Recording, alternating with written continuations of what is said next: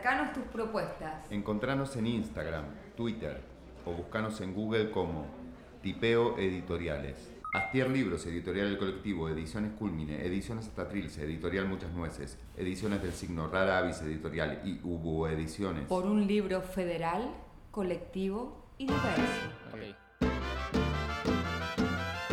Dale. Trilce Radio. Con el centro en todas partes. Y el límite, en ninguna. Trilce Radio. Hablamos de espacios antes que de paredes. De todos los lenguajes escénicos que nos atraviesan y de la importancia de ser autónomos para darnos siempre nuestra propia voz. Somos Escena en el Aire, el podcast de Escena. Espacios Escénicos Autónomos. Una organización que desde hace más de 10 años lucha y trabaja por los derechos de espacios, salas, artistas y trabajadores de la cultura independiente. Y estamos en Trilce Radio.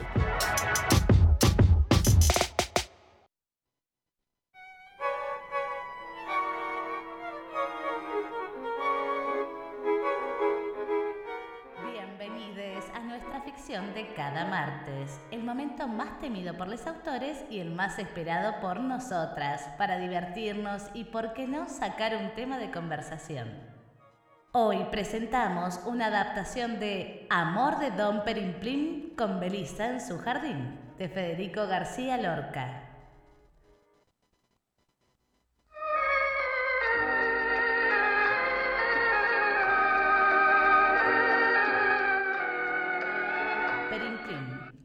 Rico señor, habla con su mucama, Marcolfa, que intenta convencerlo de que debe casarse.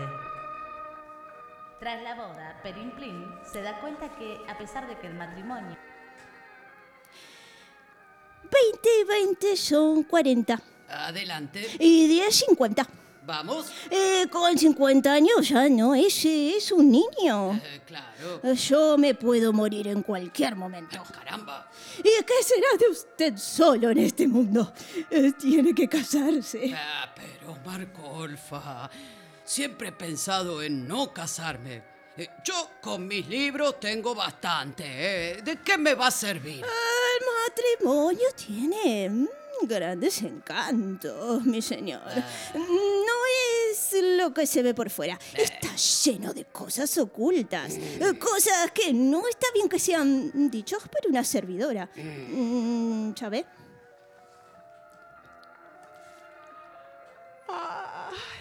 ¿Quién llama? ¡Ay! ¡Esa!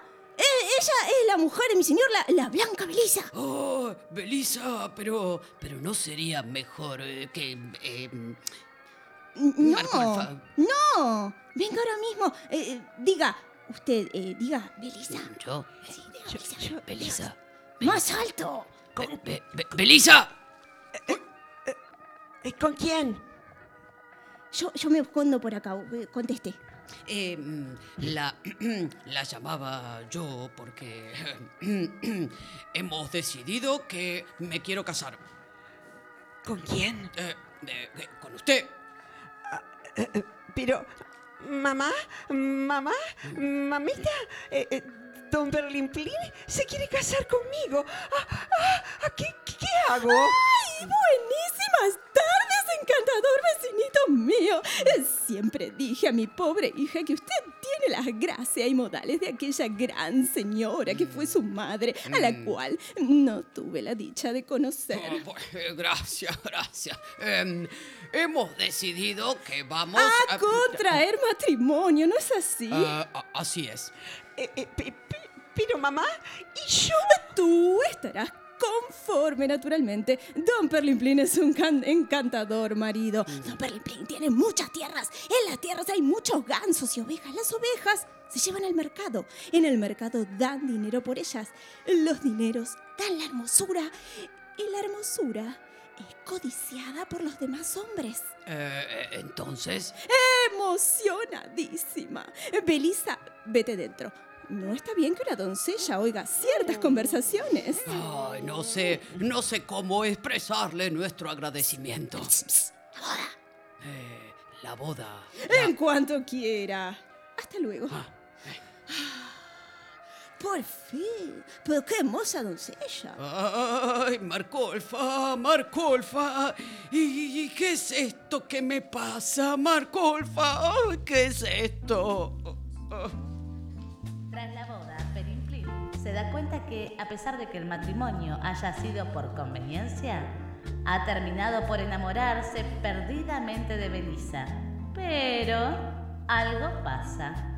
La casa se ha llenado de rumores secretos. La sed de Belisa no se apaga nunca, pero no es con Perimplín justamente que busca saciarla. Y tampoco con uno, sino con dos. ¿Qué digo con dos? Tres, no sé, cuatro, cinco. Cinco caballeros subiendo por el balcón de Belisa en la noche de bodas. A ver qué pasa. Bueno, bueno, bueno, bueno. Eh, que no hay nada que ver por acá. Eh, circulen, circulen, no sean mirones. ¿Y, mm, ¿y cómo te va por los curillos? Eh, ni bien ni mal, compadrillo. Siempre es bonito tapar las faltas ajenas. y que luego el público se encargue de taparlas. Eh, cuando las cosas están claras. El hombre se figura que no tiene necesidad de descubrirlas. Y se va a las cosas turbias para descubrir en ellas secretos que ya sabía. Eh, pero para eso estamos nosotros aquí, los duendes. Este asunto estaba... Clarísimo. eh, todo el mundo se lo imaginaba. Eh, em, el público está impaciente. Y, y tiene razón. ¿Vamos? Mm, vamos, vamos, Vamos. vamos. Ya siento un dulce fresquillo por mis espaldas. Mm. Mm, ¿Vamos por eh, lo oscurillo? Eh, vamos ya, compadrillo.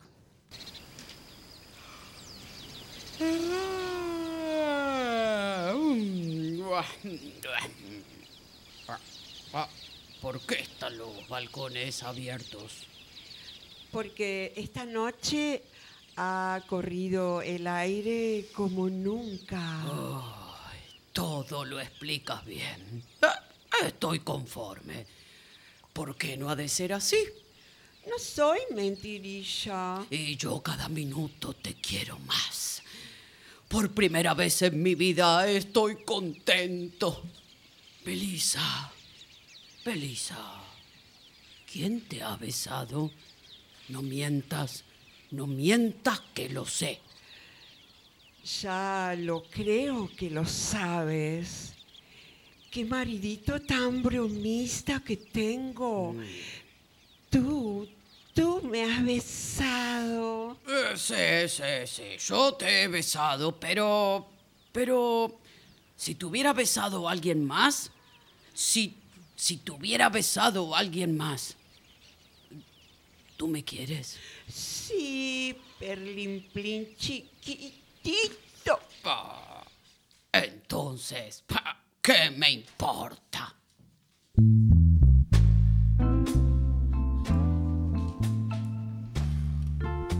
Y así los días pasan como si nada pasara y nadie entiende a Perimplín.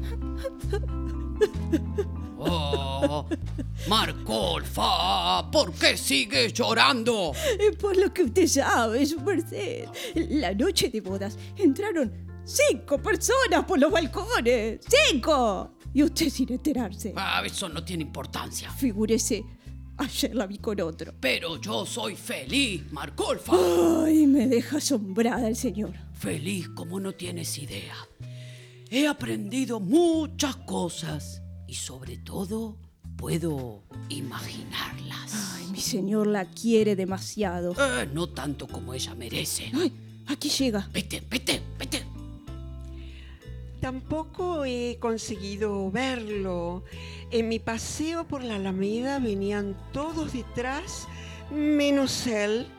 A veces pasa por debajo de mis balcones y mece su mano lentamente con un saludo que hace temblar mis pechos. Oh, ¡Qué susto me has dado! Observo que hablas sola. ¡Ay, saca la mano! Perdona, perdona. ¿Y, y esto? Una piedra con un papel. Dame. ¿Eh? ¿Por qué? Ay, porque. porque es para mí. Ah, ¿y quién te lo ha dicho? Perlimplín, no lo leas. Pobre Belisa, pobre. Porque comprendo tu estado de ánimo, te entrego este papel que tanto supone para ti. Yo me doy cuenta de las cosas y aunque me hieren profundamente, comprendo que vives en un drama. Perlimplín. Por eso quiero ayudarte. Yo lo sé todo. Me di cuenta enseguida. Tú eres joven y yo soy viejo. ¿Qué le vamos a hacer? Pero lo comprendo perfectamente. ¿Ha pasado hoy por aquí? Dos veces.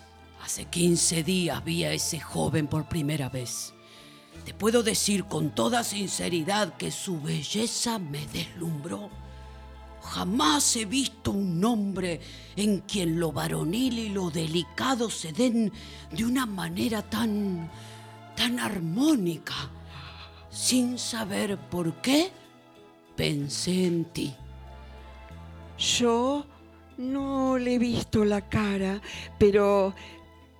Pero él me escribe cartas. Ya lo sé. Pero no se deja ver. Eh, lo que no cabe duda es que me ama como yo deseo. ¿Dices? Las cartas de los otros hombres que yo he recibido y que nunca he contestado porque tenía a mi maridito, me hablaban de países ideales, de sueños, de corazones heridos, pero estas cartas de él, mira, mira, hablan de mí, de mi cuerpo. De tu cuerpo. ¿Para qué quiero tu alma? me dice. El alma es un patrimonio de los débiles, de los héroes tullidos y las gentes enfermizas. Las almas hermosas están en los bordes de la muerte, reclinadas sobre las cabelleras blanquísimas y manos macilentes. Belisa, no es tu alma lo que deseo, sino tu blanco y mórbido cuerpo estremecido. Ay, como soy un viejo, quiero sacrificarme por ti. Esto que yo hago no lo hizo nadie jamás, pero ya estoy fuera del mundo y de la moral ridícula de las gentes. Adiós. ¿A dónde vas? Más tarde lo sabrás todo. Más tarde.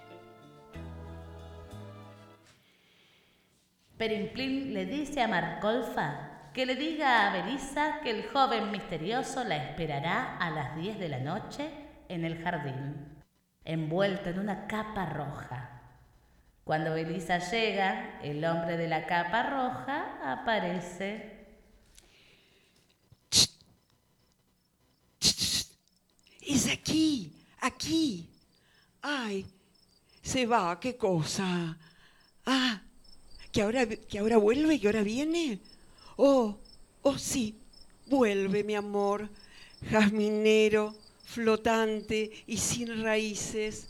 El cielo caerá sobre mi espalda sudorosa. Noche, noche mía, de menta y lapislázuli. ¿Qué haces aquí? Ah, pero ¿no lo sabías? Yo no sé nada. Tú me enviaste el recado. Belisa, ¿lo esperas aún? Con más ardor que nunca. Lo quiero, Plin Plin. Lo quiero. Me parece que soy otra mujer. Ese es mi triunfo. ¿Qué triunfo? El triunfo de mi imaginación. ¿Es verdad que me ayudaste a quererlo? Como ahora te ayudaré a llorarlo.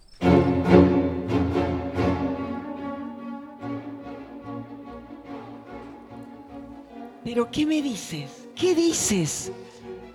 Pues en vista de que le amas tanto, yo no quiero que te abandone. Y para que sea tuyo completamente, se me ha ocurrido que lo mejor es clavarle este puñal en su corazón galante. ¿Te gusta? Por Dios. Ya muerto lo podrás acariciar siempre en tu cama, tan lindo y peripuesto, sin que tengas el temor de que deje de amarte. Él te quiere con el amor infinito de los difuntos y yo quedaré libre de esta oscura pesadilla de tu cuerpo grandioso. Tu cuerpo que nunca podría descifrar. Míralo, míralo por dónde viene. Suelta, Belisa, suelta.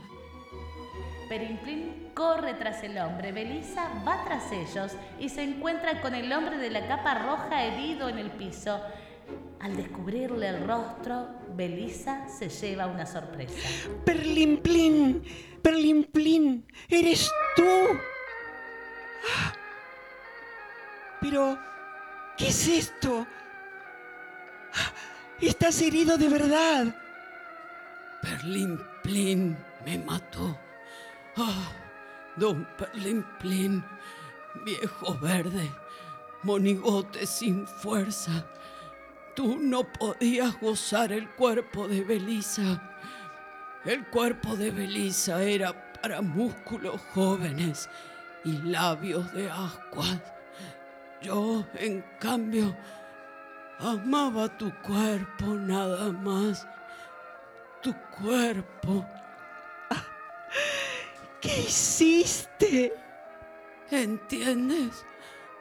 Yo soy mi alma y tú eres tu cuerpo. Déjame en este último instante, puesto que tanto me has querido, morir abrazado a él. Acerca a él medio desnuda y lo abraza. ¡Eh!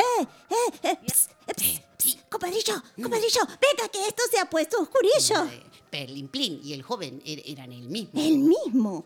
Ah, y, y él mismo se ha dado muerte. El mismo.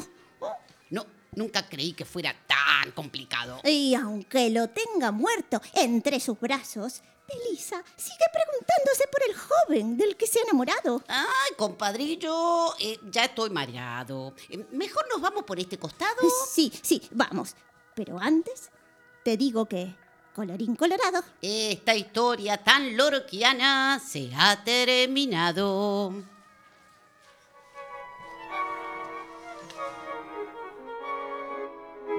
Pasó nuestra adaptación de Amor de Don Perimplín con Belisa en su jardín, de Federico García Lorca. Nos escuchamos en la próxima ficción, el próximo programa de Escena en el Aire. un pensamiento, a ver. Em, enamorarse de sí mismos no es ninguna catástrofe, porque no hay ninguna, ninguna posibilidad de que surjan rivales. Está bien, Y el que quiere celeste que mezcla azul con blanco. está bien, Y perfecto. la vaca no da leche.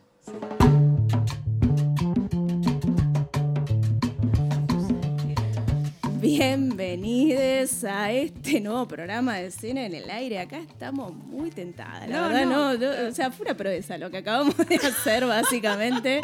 Acá con Luis también transpirando del otro lado. Fue realmente. ¿Qué le pasa, ¿Qué chicas? pasa? ¿Qué ¿Qué pasa? nos No, pasa? sa- no sé qué nos pasa. La primavera nos pasa. La me primavera. parece. Es una obra candente. Es una eso obra pasa. cachonda y acá escuchamos una voz. Escuchamos Sí. una Escuchamos voz. una voz Escuchamos una que es de voz. nuestra queridísima invitada el día de hoy. Todavía no Yes. se sabe quién es. Ay, no vamos ¿eh? a develar Guarda. esto, porque eh, Sandy siempre se guarda el misterio. Ah, sí. Así que por ahora es una voz misteriosa, que ahora Sí. la vamos a, a presentar como corresponde. Atenti que esta voz misteriosa puede darnos una devolución muy seria Uy, qué de la miedo. obra. Qué miedo, mamita, porque de esto sí que sabe, ¿eh? Sabe, No sabe. solamente sabe, sino es una obra que ha Exactamente. interpretado. Yo la veía que nos seguía y movía su boquita. Yo la vi, yo la vi. Pero bueno, antes de presentarla a nuestra queridísima invitada de hoy, ¿por qué no nos presentamos un poco nosotras, no? Por ejemplo, nosotres. Claro que sí. Podríamos, Bien, ¿no? ¿quiénes somos? ¿Quiénes estamos aquí? Hoy estamos en el piso eh, Fabiana Mosota, producción y conducción, también en los mismos roles, Sandy Wulkowski. Eh, la tenemos a nuestra querida Lau en, en espíritu, nos ha grabado unas voces hermosas con su bella voz de locutora. Eh, Lau Maki, nuestra querísima Lau Maki, y quien les habla, Ana Laura López. En los controles, ¿a quién tenemos? Pero claro, a Luis Javier, como siempre. Eh, ¿Qué tema, no? Este, me quedé pensando un poco en, en- en el tema que propone La eh. Lorca. Eh, y esta cosa que parece que en un, en un punto se va a poner poliamorosa Mm. eh, y después pega un giro eh, medio así como eh, grandilocuente, disciplinador, Mm. podríamos decir ahí como, como muchas cosas. Pero, qué sé yo, como era Lorca, eh, mm, siempre nos dejaba ahí una cosa picando eh, que hoy podemos recuperar tranquilamente porque era muy... O nosotros estamos muy anacrónicos, o él era un adelantado, o ambas cosas, o hay un montón de cosas que quedan en el tintero sin resolución Uf. y que se disputan minuto a minuto, eh, época a época. Em, Pero de lo que estamos eh, sí seguras es que Lorca y el amor es un tema recurrente. Lorca y el amor, sí, claro, y la, y la- esta cosa, este final así trágico. Sí, Tenemos el, el- el- el amor, eh, el, El- eh, drama, la muerte. Y ahí, bueno, ya, ya hablaremos, pero es verdad que lo, hemos traído varias veces, ¿no? Haciendo raconto lo, hemos traído varias veces a Lorca de distintos lugares y evidentemente, por esto que vos decías, eh, un tipo que en su época realmente fue eh, un adelantado y, mm, como que pudo leer su época también y transgredir eh, de una manera pa- pa- apasionante, ¿no? Como sin, sin traicionarse a sí mismo y bueno, eh, aún hoy, después de tantos años, cómo lo, lo seguimos resignificando. Es tremendo. Y mm, yo me voy a tomar un, un pequeño atrevimiento. Acá le pido permiso a, a Sandy, que es nuestra voz de presentación siempre invitada, pero la veo con ganas de hablar. Sí, sí. Y me gustaría poder nombrarla, que tenemos Por hoy. favor. Nombre la Ahí. compañera. Después No, la hacemos, después des- nos extendemos un poco la más. Eh, la introducimos y le damos la bienvenida a Caro Erlich, por supuesto. Productora, directora, dramaturga, actriz, titiritera y una capa de teatro de objetos y conocedora también de la obra. Hiciste esta obra, Caro. Muchas gracias, hola, buenas tardes. Hice esta obra, fue una emoción hermosa escucharlas. No me acordaba que me acordaba tantos textos. Es una obra que me conmueve, siempre me ha conmovido. Lorca es un genio, podemos hablar de eso así, bueno, todo lo que han nombrado. Eh, es una obra maravillosa, es Mm. cierto que habla del amor de una manera increíble, habla del amor, de la entrega, de- del amor abnegado, y él entiendo que tenía ese tratamiento, esa idea del amor, era un adelantado para la época. Yo fantaseo que esas cosas pasaban en un ámbito que no era el cotidiano, que Mm, debía haber personas que se divertían en esa época también. Seguramente. Eh, este señor, Federico García Lorca, era un genio, un observador de, la, de la tragedia en lo cotidiano maravilloso. Y era titiritero, además. Tenía, Claro. Tiene escritas muchas horas para teatro de títeres, por lo cual este, lo quiero doble. Claro. Sí, tiene toda esa etapa. eh, de- de- de- Perdón, eh, una pregunta. ¿Entramos en conversatorio o se mandaron No, a- pero Perdón. estamos. Uy, no, ve, yo sabía No. que me iba a Pero retar. nos dio no permiso. me dio Y yo permiso. voy a empezar a retarlas porque me parece que hay un nivel de transgresión importante. ¿Y Fui qué yo, te parece? El tema, el tema queríamos. Pero tema. bueno, ¿qué, qué te parece si entonces eh, vamos a presentarnos, a mm, comunicar nuestras vías de comunicación? Ah, estoy dale. muy redundante hoy, estoy muy redundante. Eh, y vamos al primer tema. Así ya también lo presenta nuestra querida invitada del día de la fecha. Eh, ¿Quiénes somos nosotros? Ya dijimos. Eh, esto ya lo leí. Parezco un expresidente que no vamos a nombrar. Em, bien, si nos quieren escribir, ¿a dónde lo pueden hacer? Al viejo mail hola arroba en redes sociales arroba escenaar o al WhatsApp de Trilce 11 6467 9802. ¿Y este tema cuál es, Caro? Rezo por vos de otros genios, Bien. Charlie García y Luis Alberto Spinetta. Y a la vuelta nos cuenta por qué lo elige.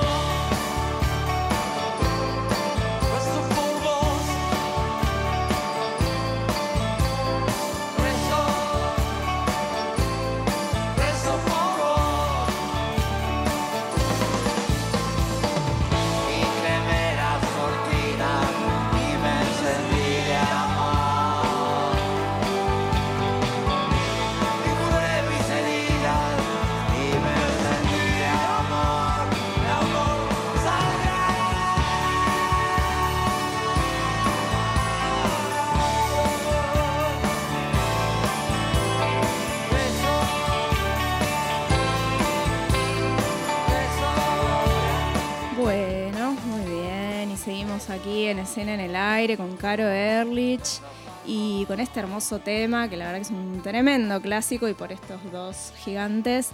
¿Por qué lo elegiste, Caro? Bueno, ¿por qué lo elegí? Porque me sugirieron elegir algunos temas, había un límite y dije, bueno, si tengo que elegir claros exponentes de música que me encanten, tienen que estar Charlie García y Luis Alberto Spinetta. Y en ese caso, juntarlos a los dos para que me queden dos chances de elegir otros temas más Muy que también me Muy encanten. bien, muy bien, un criterio muy interesante. Eh, y ahora sí, ahora me parece que entonces vamos a hacer la presentación con toda porque está, está- se nos se nos fue Sandy, perdón, Sandy. No, simplemente, no, simplemente que Apareció Belisa. apareció Belisa y este, se despertó Belisa y Está muy empezó. bien, está muy bien. Bueno, nada, eh, eh, Caro, la verdad que otra vez bienvenida, es un enorme placer tenerte acá, eh, una compa de escena que eh, se presentó a la grupa y no se despegó nunca más. Este, Y no la de- soltamos nunca más. No la soltamos ni se despegó. Eh, maravillosa su manera de incluirse, de laburar, de estar presente, de militar, así que doblemente bienvenida. Bueno, eh, como sabemos todas, eh, las que estamos en la producción y la gente que escucha, la primera parte, como veníamos diciendo, eh, es el espacio de nuestra ficción que solemos linkear con quien viene como invitada o invitado. Elegimos una obra de títeres y cómo no hacer esto con una Caro Ehrlich, que es una titeritera de primera. De primera. De primera porque desde 1993 formás parte o sos fundadora de una super compañía como es el grupo Babastre. eh, Babastrel. El Babastel. El Babastel. Eh, bueno, nada, y te desempeñás hace un montón como titiritera, como gestora, ¿no es cierto? Pero además, este, a mí me cabe la pregunta, ¿por qué tantos premios, Caro? ¿Por qué el Conex? ¿Por qué? ¿Eh? ¿Por qué? Amorosa. Ah, es el duende. Amorosa, amorosa. Volvió el duende. volvió Es el grosa, grosa, claro, eh, sigue el duende dando vuelta. Bueno, nada, para contarnos un cacho cómo, cómo viene esta pasión, arranquemos y rompamos el hielo con esta titiritera que tuvo un origen. Entonces, ¿por dónde empezarías? Bueno, a contar un poco por qué los títeres, sobre todo, que es algo como muy este, importante para mí, es eh, fundador, es muy personal y muy apasionante en mi vida. Eh, yo quería ser actriz, la verdad que lo que había decidido es que iba a ser actriz, pero además había estudiado en la facultad, estaba coqueteando con cosas que no me salían bien, me iba bastante mal, me frustraba un montón. Y en un momento decidí que iba a ser actriz y que no iba a hacer nada más. Tiré la bomba en mi casa, dije, dejo la facultad, dejo todo, no pienso agarrar un libro más hasta que no tenga por lo menos la oportunidad de durante un año hacer solo cosas que tengan que ver con el teatro. ¿Para qué? Tiré la bomba, mi familia explotó todo. Termina igual la carrera, no importa, un título sirve para todo. ¿Qué Bueno, estabas estudiando? Historia. Yo quería ser licenciada en historia. Bueno, no era Bueno. tan lejano, claro. No, no. Bueno. Pensé que me ibas a decir Derecho. medicina, claro. Claro. Pudo haber sido también. Pero la verdad que el teatro era como algo que siempre tenía como una- un hobby, estaba medio visto así eh, en mi familia, en mi persona, y tenía que tener un título universitario, que eso era algo sumamente importante. Cuando me di cuenta que no quería seguir por ese camino y que realmente necesitaba ser fiel a mí misma, de alguna manera, eh, dejé de hacer todo lo que estaba haciendo y me empecé a aburrir muchísimo, porque tenía demasiado tiempo libre, no tenía que estudiar todo el día ni rendir exámenes. Eh, y en ese momento, en una revista que quizás algunas recuerden, vos no, A que ver. se llamaba La Maga, que Claro, salía los días sí, miércoles. gran eh, revista. Gran revista Eres muy cultural, una revista con Anita no publicaciones tiene idea de lo no se estamos acuerda. hablando. El duende no la conoce. Veo un avisito que dice curso de títeres, construcción y manipulación. Y abajo decía, es gratis. Dije, listo. Y Cerraba. me quedé, Ah, títeres, ¿puedo? ¿Puedo hacer esto? ¿Cómo no? Sí, porque tiene que ver con el teatro y porque... Y fue como amor a primera mano, porque no podría decir que fue a primera vista. Eh, me fui a ese curso a la tarde con mi mochilita y ahí arranqué con los títeres y realmente debo decir que no paré, que me quedó un poco la actuación ahí como un costado por un tiempo largo, porque me mandé con los títeres de lleno, porque ahí mismo, ese mismo día, conocí a la persona con la que fundé mi compañía un año después que bueno, nos hicimos amigas, compañeras y empezamos a hacer títeres, a salir a la plaza. No teníamos ni idea de cómo se hacía nada, no sabíamos cómo pasar la gorra, no sabíamos que había que pelear tanto el espacio público para Uh, laburar. sí. Nos volvimos locas, pero teníamos una tenacidad que no podíamos parar. Así que a partir de ese momento arrancó mi vinculación con los títeres y, y bueno, de ahí fue siempre para adelante. Bien, este, observamos que tu tenacidad continúa, porque seguís laburando de eso, seguís este, haciendo dramaturgia, ¿no es cierto? Eh, seguís produciendo.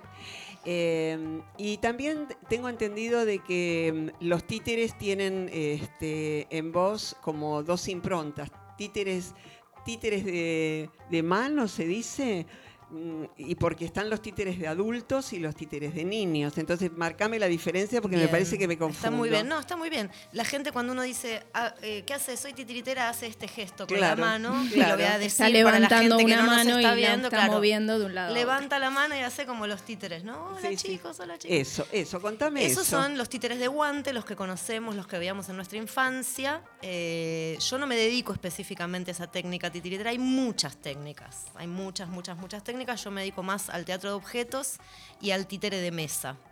Yo como siempre digo, el títere es un instrumento que toco mejor que otros. Si uno conoce un músico, este ejemplo es bastante claro, y uno conoce un músico que toca la guitarra, el piano, la flauta, el violín, y dice, ¿por qué tocas tanto? ¿Cuál te gusta más? Y no nos llama tanto la atención que un músico toque varios instrumentos, ¿no? Puede No, pasar. porque sabe música. En cambio, en este laburo es como que los títeres ya uno dice, wow, esto es raro, es singular, es particular. y ya eh, genera como, ¿no? Que, que, ay, qué lindo lo que haces, y un beneplácito de- del interlocutor. Eh, el títere también tiene como muchos vericuetos, uno puede dedicarse a muchas eh, tareas específicas dentro del teatro de títeres, como es la escritura, como es la realización, digamos, la parte plástica.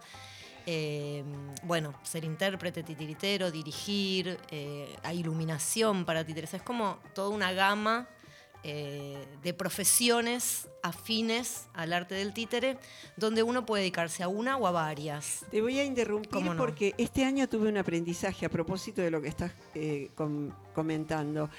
Justamente acá en la sala de Trilce, ¿no? Sí. Eh, acá al ladito nuestro. Ajá. eh, Hasta es- Trilce Teatro. hasta Trilce Teatro, correctamente. Eh, este año fue sede, una de las sedes del Teatro Internacional de, mm, Del FIBA, ¿no? Del No, FIBA. del Festival sí, del Internacional. FIBA. Y vinieron de Francia dos compañías de títeres de mano mini. O sea, mini, mini, objetito, sillita, cosita, y un señorcito. Para. Chiquitito, para duendecitos. Digo, ¿esto en qué categoría entra? Porque mm, es la primera vez que veo un títere tan chiquitito que logra conmover tanto, porque era, bueno, no se ve por la radio, pero imagínense... Como un cafecito dedos. está Como- haciendo con los como dedos. un cafecito chiquitito cortado. Cortadito. Contame algo de Bueno, esta no vi esa No, obra pero- en particular, imagino que será una obra de teatro de objetos, eh, o de títere de dedo, por el tamaño que hace, sería como los que ven los nenes en el jardín, que se lo ponen en un dedito para jugar, pero imagino que es más una obra de teatro de objetos, con objetos mínimos, donde la gente tiene que verlos medio cerquita. Eh, bueno, hay cosas maravillosas que, que uno puede ver, digo, todas estas, este abanico inmenso de técnicas titiriteras y de objetos puestos en la escena. Porque los titiriteros también decimos, los titiriteros y las titiriteras, que todo objeto en escena, todo objeto que se ha puesto en función dramática, tiene tratamiento de títere. Digamos que no el plato de utilería donde el actor se come un sándwich, pero sí todo objeto que representa una acción dramática tiene tratamiento de títere. Entonces, eh, es un abanico bastante amplio de posibilidades. No vi esa obra, estoy intrigada, ya tengo ganas de verla. Impresionante. Ahora, yo que eh, te he visto en acción, hay algo que es muy interesante también de esta diferencia entre que vos haces entre los títeres como personaje y, y puntualmente el de, el, de, el de guantes, el de mano. Eh, versus trabajar con objetos a los que se los personifica de alguna manera. ¿Cuál es el desafío que vos encontrás en, por ejemplo, si tuvieras que caracterizar el micrófono o como has trabajado con las mamushkas? eh, ¿cuál, cuál es el principal desafío de, de caracterizar a estos personajes? Yo creo que he tenido mucha suerte profesionalmente porque he podido hacer lo que he querido. Porque si bien en algunos momentos ha sido más o menos eh, conflictivo o conflictiva alguna decisión, siempre he podido, o casi siempre he podido hacer en función de mi deseo. Y en función de ocurrencias, ¿no? Yo siempre digo, cuando doy cursos o algo, es lo que digo es, nosotros trabajamos con caprichos. Hay que tener caprichos interesantes y ser lo suficientemente eh, impetuosos para respetarnos el capricho.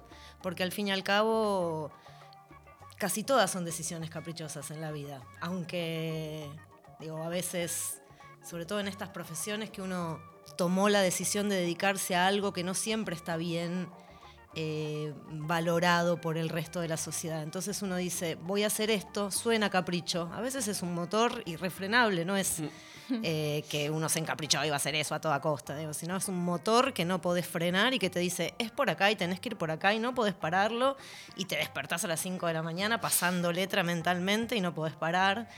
Entonces, eh, en cuanto a mi trabajo, yo he tenido la posibilidad de decir, bueno, quiero hacer este cuento, lo quiero hacer para niños, lo quiero hacer en la plaza y lo vamos a hacer de esta manera. Ahora quiero trabajar para adultos, quiero trabajar con esta gente, en función de ocurrencias, en función de deseos, en función de necesidades muchas veces también, necesidades materiales o necesidades de público, también de decir, eh, por ejemplo, con mi compañía recientemente dijimos, una obra para nenes re chiquitos, queremos hacer una obra para, para esos bebitos Mm. que te miran y que, que así como que no teníamos y estábamos como con ese deseo y, y- y poder llevarlo a cabo y poder concretarlo, que también es algo que tiene que ver con tener un grupo estable, que es otra parte de, de mi motor, que es donde uno puede este, capitalizar muchos caprichos con otras personas este, Cómplices claro, de cómplices con las que nos seguimos el viaje, ¿no? Yo, yo este, antes de que mm, por ahí mm, nos vayamos a otra pausa, eh, tenía ganas de preguntarte, eh, porque entiendo que sos muy creativa, que has hecho un montón de cosas en la dramaturgia, en los objetos, eh, en, en los objetos que has decidido manipular, to- hacerlos actuar, pero me dan ganas de preguntarte eh, en quién te inspiraste en la vida titiritera. Eh, hay gente eh, que hace lo mismo que vos en otra época, en esta época, que te parece interesante nombrar o, o no, porque puede ser que no. Sí, no sé si es que me inspiré en alguien. Sí puedo decir que tengo como eh, ídolos identificados o personalidades muy fuertes que uno miraba en otra época y decía, wow, yo quiero ser como ella. Ponele, o como bueno, él. O quizás no haya llegado, quizás finalmente Bueno. la vida se bifurcó hacia otro lado. Eh, algunas personas son de- de- del arte titiritero, algunas personas son grandes artistas simplemente, que Sí. uno los observa y dice, wow, mira esta persona tomó una decisión Mm. o eligió un camino o estuvo detenida observando determinada cosa. Eh, para mí una gran influencia fue sin duda el grupo de titiriteros del San Martín, sin saberlo, eh, porque mi mamá me llevaba, mi mamá le gustaba mucho el teatro, tenía una gran biblioteca de teatro y nos llevaba mucho a ver eh, música interesante para niños, hace muchos años, cuando no había tanto como ahora. Y eh, cuando empezaron a desarrollarse las obras del grupo de titiriteros, mi madre me ha llevado a ver muchas cosas que yo luego volví a ver de grande. Que en algún momento, cuando empecé a hacer teatro, volví a verlas, ¿no? Como la curiosidad, vamos a ver esto, bueno, dale. Y cuando volví a ver La Bella y la Bestia de grande, yo dije yo, esto es lo que yo tengo que hacer. Esto es lo que yo tengo que hacer. Bien. Yo voy a estudiar acá, yo voy a estar acá, voy a hacer esto y un poco por ahí. Otra gran influencia, y lo tengo que decir, esto es un descubrimiento más reciente, pero es algo que es, o sea, gente que me encanta su trabajo, es este, la compañía Jim Henson, que son los creadores de los Mm, Muppets. los Muppets. Sí. Jim Claro. Henson es un señor titiritero norteamericano. Ya fallecido, que inventó los Muppets y una cantidad de películas que hemos visto Sí. y muchas de las cuales no sabemos que son de él Mm. pero para mí es el gran genio de los títeres y la televisión, ¿no? Como dos lenguajes Fusi- que han que ha conseguido combinar de manera alucinante. Laberinto, los de Laberinto. Laberinto es una película Lo de amamos, él, otro ídolo Bowie, Sí, digamos, sí, ¿no? Vamos a estar hablando de ídolos Claro, claro. geniales hoy. Ah. Eh, y bueno, después, qué sé yo, en, una, en otra época mucha lectura, mucha poesía. eh, y la verdad que tengo que decir que sí le agradezco mucho a mi familia, él, más allá de algunos conflictos momentáneos y otros muy grandes conflictos en otros sentidos, pero de haberme dado bola, ¿no? De Mm. decir, yo quiero hacer teatro, quiero hacer teatro, quiero hacer teatro, quiero hacer teatro. Bueno. Y averiguar hace 30 años lo que era encontrar un curso de teatro para una nena, que no es lo mismo que ahora, que proliferan Claro. los cursos y Claro. eso. Digo, mi vieja buscando dónde encontrar la un meto, grupo de teatro para la nena. Cosas por el estilo, mi abuela que nos leía poesía y nos leía cuentos y nos ponía a escribir cuentos. Mi abuela a la tarde, cuando no sabíamos qué hacer, nos sentaba a escribir cuentos. Entonces, también Eh, Esa también es una fuente de inspiración. no, y, el- y la, y la posibilidad del arte, ¿no? La posibilidad del arte de, de- de- de acercarle a los pibes que una cosa que podés hacer es sentarte a cantar una canción, inventarla o escribir un cuento, la verdad que es como, bueno, habilitar esa existencia. Absolutamente. Totalmente. Hace un rato hablabas de el- los grupos, de tu grupo estable como una forma de vehiculizar, vehiculizar el deseo y también se vehiculizó una militancia y luego apareció escena, pero ahora vamos a hablar de eso. Pero primero vamos a escuchar el segundo tema que elegiste, Voy a llorar, que es quiero que lo sepan. Sundays, de Paul McCartney. ¿Y querés contarnos por qué brevemente? Y bueno, porque este para mí es uno de los grandes, más grandes genios de la música, del mundo entero, de todas las épocas. Me subyuga, este tema me mata, ya lo escucho y empiezo como a lagrimear. No, no llores. No, no llores. Va, si quieres llorar, llora. Y porque si tengo que elegir canciones, Paul tiene que estar entre ellas. Entonces escuchamos a Paul McCartney. It's no good asking me what time of day it is. Who won the match or scored the goal? Some days I look, some days I look into your soul.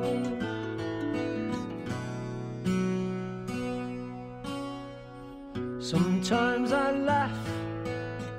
I laugh to think how young we were.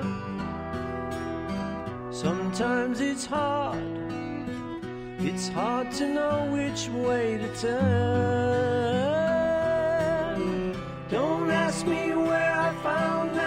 Picture on the wall. How much it cost or what it's worth. Sometimes I laugh. I laugh to think how young we were.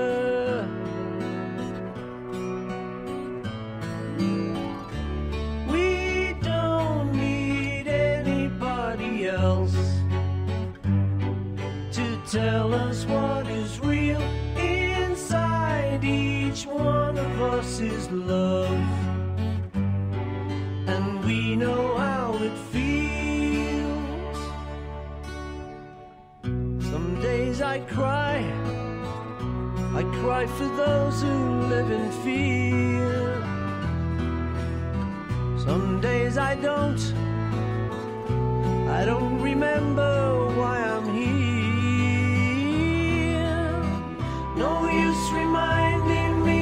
just the way it is. Who ran the race or came in first? Some days I cry, I cry for those who fear the worst.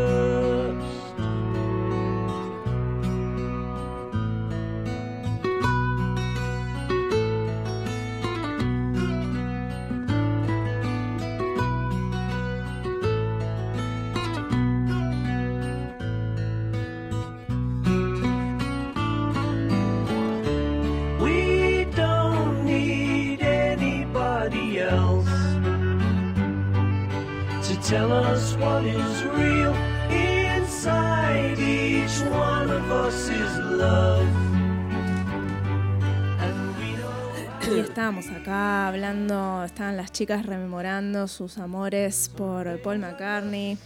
eh, y estamos en el momento romántico, así bailando todas. Y es el momento de retomar lo que dejamos así en pausa mientras escuchábamos a Paul.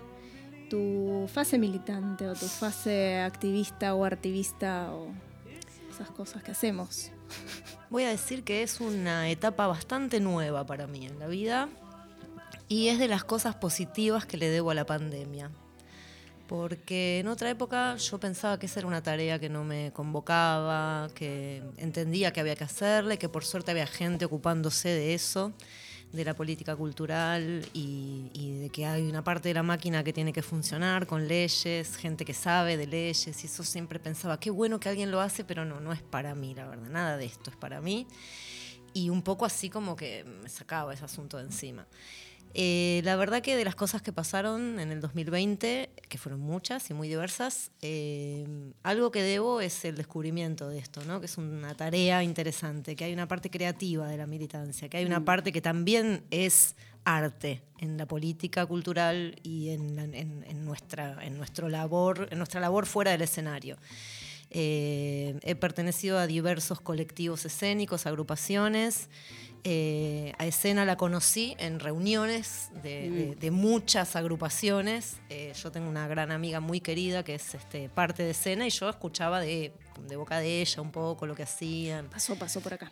Este, sí lo sé, eh, hace algunas semanas. Y sabía lo que era, la tenía ahí como pinchadita con una chincha en algún lado. eh, pero bueno, se empezaron a dar reuniones muy multitudinarias de muchas agrupaciones de la cultura en general, no solo de las artes escénicas, porque bueno, aquello fue crítico, fue muy este, difícil ese 2020 para todas las personas que nos dedicamos al arte y al trabajo independiente. Entonces empezamos a nuclearnos, a hacer reuniones, a dialogar y empecé a entender y a descubrir que ese laburo es para mí también súper interesante y empecé a descubrir como algo que, que era un motor también y que pujaba ahí por manifestarse y empecé a descubrir cosas que sé, que no sabía que sé. Eh, y sobre todo pasó que hubo un festival escena un día que diluviaba, diluviaba, diluviaba, era una locura. Y nos juntamos todos, éramos como 20 personas en otro espacio que es Amarama, a una actividad que era un, conversatorio de agrupaciones de la cultura. Creo que era el cierre del Festival Escena o alguna actividad del Festival Escena. Y ahí eh, Andy, que estaba presente, dijo, pero no tienen que ser solo personas que tengan espacios, que tengan salas las que se acerquen a escena. Y ahí a mí se me prendió como todo. Dije, ah, ¿cómo? Entonces yo estaba esperando tener una sala para poder llamar a esta gente, pero no hace falta tener sala. Bueno, lo dejo. Voy a ver, voy a preguntar, después voy a ver. Y era algo que me despertaba y decía, tengo que averiguar esto.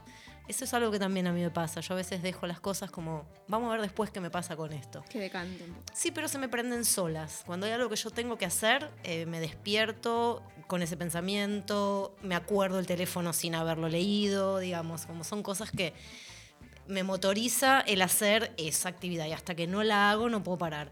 Entonces en algún momento contacté este, con personas en escena y me metí en la página y llené unas Mm. cositas este, y me empecé a acercar de a poco. Pero joda, joda, ya hace como un año y medio que estamos en ¿Eh? estos encuentros. Así es. Este, y bueno, ahí descubriendo un poco también. Me siento muy nuevita. Todo lo que dicen acá es hermoso. Yo siento como que todavía estoy enterándome, aprendiendo todo lo que se hace en esta grupa. Este, pero es un montón. Y es un gran continente. Eso es lo que hay que decir, que para las personas que por ahí no están nucleadas en, en- en- agrupaciones, en colectivos, son hombros, son este, espaldas en las que apoyarse, son personas que están atravesando las mismas cosas, eh, los mismos problemas, las mismas alegrías, son un montón de respuestas que uno está buscando y que hay alguien que ya se las preguntó y ya investigó cómo responderlas. Entonces, este, un poco ahí, acercándome. ¿Y en qué andas ahora, Caro? Porque vos sos docente, sos intérprete. ¿Qué estás haciendo? Sos ¿Qué- curadora. Bueno, También. vamos haciendo distintas cosas en distintos momentos de los distintos años y meses. Ahora estoy haciendo mayormente funciones, por suerte, que es algo que me encanta. Estoy trabajando en la reposición de un espectáculo que hicimos hace un par de años, eh, el cual yo escribí y dirigí. Y ahora eh, estoy participando en ese espectáculo como intérprete, que es justamente el espectáculo para primera infancia, que se llama Azul de Mar. Tenemos este sábado dos funciones en Tecnópolis, que es nuestra, nuestra primera experiencia, será en Tecnópolis este fin de semana. Y estamos trabajando mucho, como siempre hemos hecho, en salas del circuito independiente. Eh, nos encanta, la verdad que nos gusta, nos gusta, es nuestro circuito, lo decimos muy contentas y orgullosas. Eh, y ahora estamos itinerando, hicimos dos funciones en Amarama, vamos a hacer otras dos funciones en, en- en dos teatros distintos de Villa Crespo, en el Crisol y en Fandango. Eh, y bueno, y ahí trabajando con, esas, con, con esa obra para ese público que es una cosa hermosa. Y en octubre tenemos una gira con otro espectáculo al norte de Santa Fe, unos pueblitos ahí que no conozco y que nunca había escuchado nombrar. Y después haciendo producción, que eso es lo que hacemos, que es laburar para laburar. Nosotros hacemos eso, nos inventamos el laburo, hacemos que nuestro laburo exista.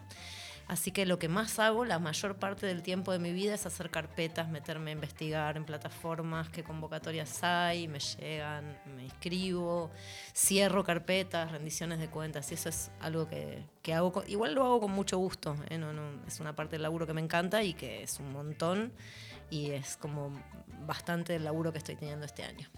Bien, qué interesante esto que decís de, bueno, es un- el circuito que se elige también, ¿no? Y pensaba en esto que decías del de escena como continente, eh, que, que a mí se me abren las dos ventanitas, ¿no? El contenedor y el territorio también de acción, y que nuestros espacios en definitiva...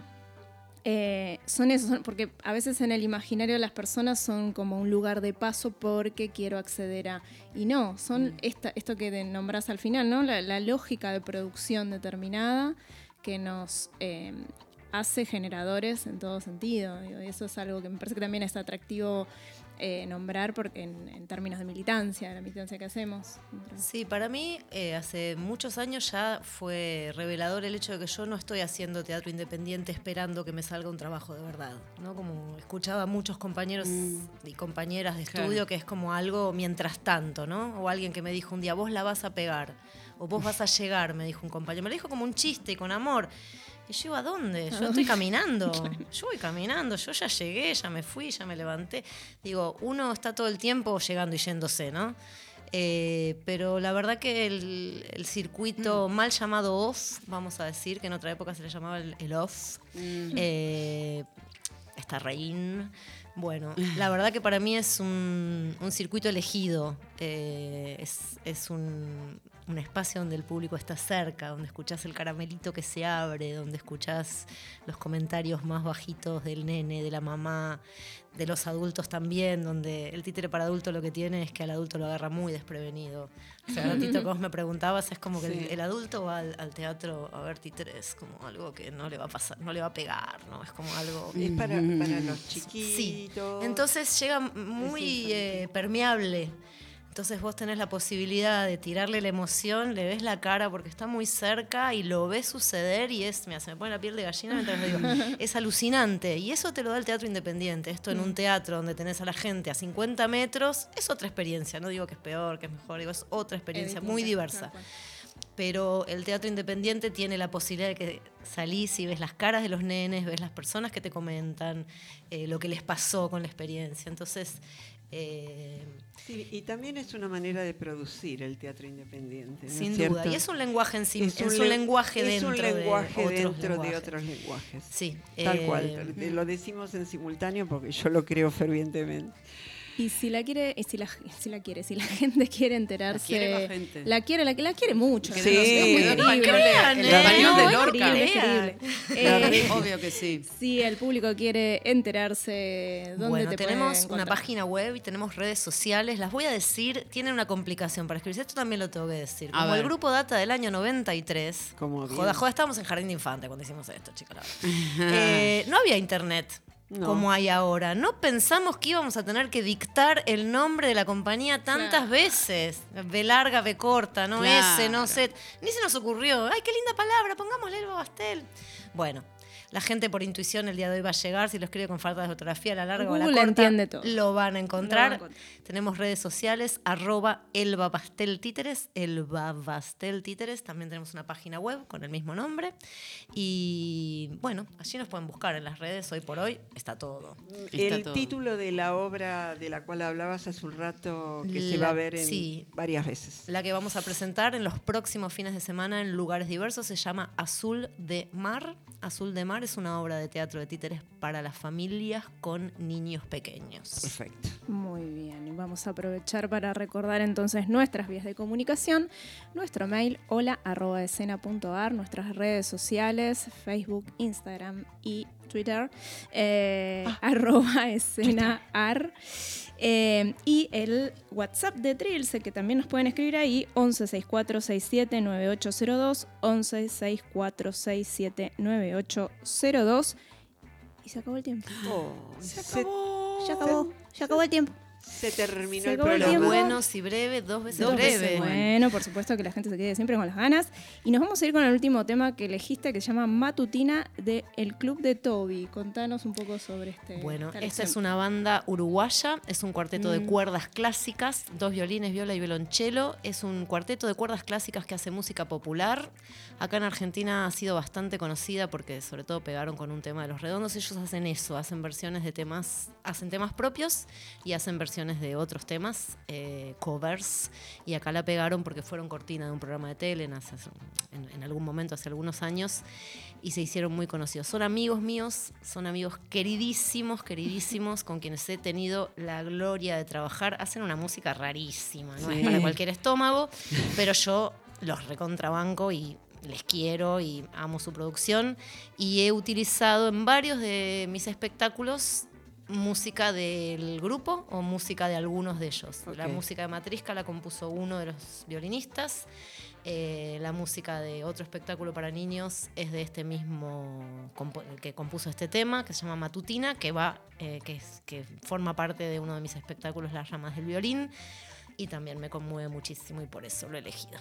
Muy bien, Caro. Gracias, Bueno, muchas Un gracias. placer, Caro. gracias a Sí, vos por gracias. estar, por haber Totalmente. venido. Muy contentas de tenerte hoy. Y nos despedimos hasta la semana que viene. Y se nos viene la primavera, chicas. Se nos viene la mañana. primavera. Vamos Mañana todavía. yo ya salgo de así muy Camiseta. Me voy a morir de frío, me Listo, parece. ya está, Me voy pero a no mojar y morir de Picnic. Hasta el martes que viene. Nos vemos el martes Bye, que bye. viene. Nos Gracias, vamos con Caro. Matutina, el Club de Toby. Gracias, Caro.